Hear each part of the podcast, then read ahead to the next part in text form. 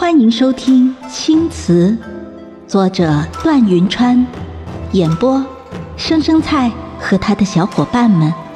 第七章。说完，我又想到什么，便道：“听说那个公主，不论对物件儿还是对人，都喜欢留下印记。若你身上也有印记的话，那就完全可以证明你是明威公主那一代的人。”说着，我便不怀好意的凑近盛逢清道：“要不你把衣服脱了，我给你瞧瞧。”盛逢清原是在认真看书的，听我此言，脸立刻羞红，窜到了屏风后面。他哆哆嗦嗦的指着我道：“你竟然说出这样不知羞耻的话！你你荒唐！”我啧了一声道：“果然是两百年前的古人。”你瞧瞧，你一副迂腐模样，给我看看怎么了？我又摸不到你，难不成还能占你便宜？再说了，我一个十几岁的小姑娘，能有什么坏心思呢？许是被我说动了，又许是他也想知道自己的身世，故扭扭捏捏一番，还是脱下了身上的衣袍。我原以为盛逢清的脸已经够白了，待看到他褪了一半的背。我才知道什么叫肤白若雪。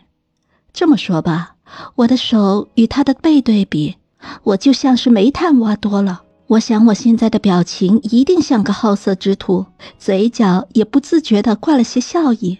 然而，随着盛逢清衣物继续往下退，我的笑意僵住了。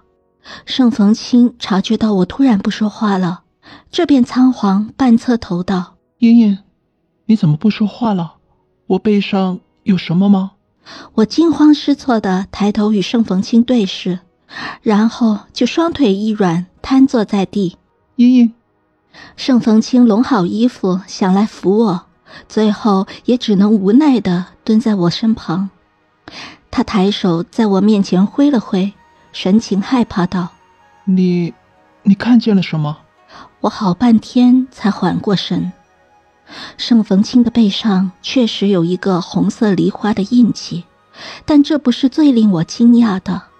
他的背上还有一个结痂的伤口，依稀可辨是一道长长的剑痕，从右背上划到左腰下。我竟然可以透过那个伤口望见盛逢清背部的森森白骨。我强忍住害怕和想要干呕的冲动，眼泪却先一步夺眶而出。这一夜，我哭了许久，因是在别人家里，也不敢哭得太放肆。震惊和害怕过后，心里只剩下无尽的心酸。我想起盛逢清说他是从一个乱葬岗里走过来的，我不敢去想盛逢清死前遭了多大的罪，我甚至有些后悔帮他调查身世了。或许做一个什么都不知道的鬼也挺好的。不，行。盛逢清想找一个人，那个人左手有黑疤，也许只有见到了那个人，盛逢清才能心甘情愿的入轮回。我这一生缘就不重要了，若能帮盛逢清找到那个人，了却他的愿望，于我而言也是一件很有意义的事。而且更重要的是，我身为凡人，寿命有限。若我一日病死、老死，盛逢清又该何去何从？我既把他从祠堂里带了出来，理应给他一个满意的交代。只有他离开凡尘入轮回，我心里的石头才能放下。打定了主意，我也不再惧怕。我离真相更近了，我应该高兴才是。第二天一早，秦庚来找我了。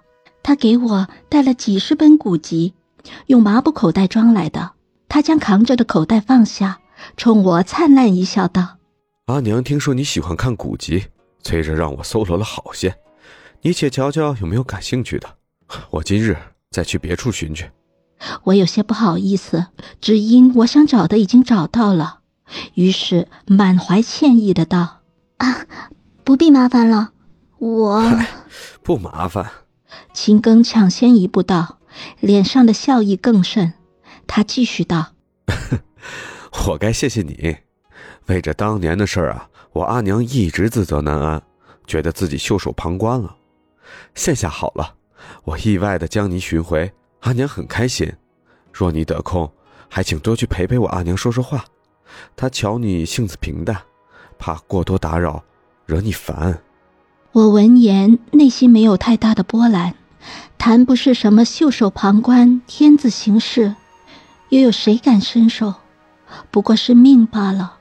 我淡淡道：“嗯，我会常去拜见伯母的。”秦庚听后很高兴，朝我做了一揖，道：“ 好，那便多谢满意妹妹了。”说罢，秦庚高高兴兴的离开了。我望着那远去的少年背影，心中想的却是盛逢清。那年那月那时，盛逢清大抵也与秦庚一样快意潇洒吧。不过我骗了秦庚，我没有打算在秦家留多久。一是因为我必须去寻明威公主的墓，二是因为我在夜里与盛逢清的对话。一次偶然被一个侍女看见了，之后院里的下人便总传我中邪、胡言乱语一事。再待下去，恐怕连累了秦庚和伯母。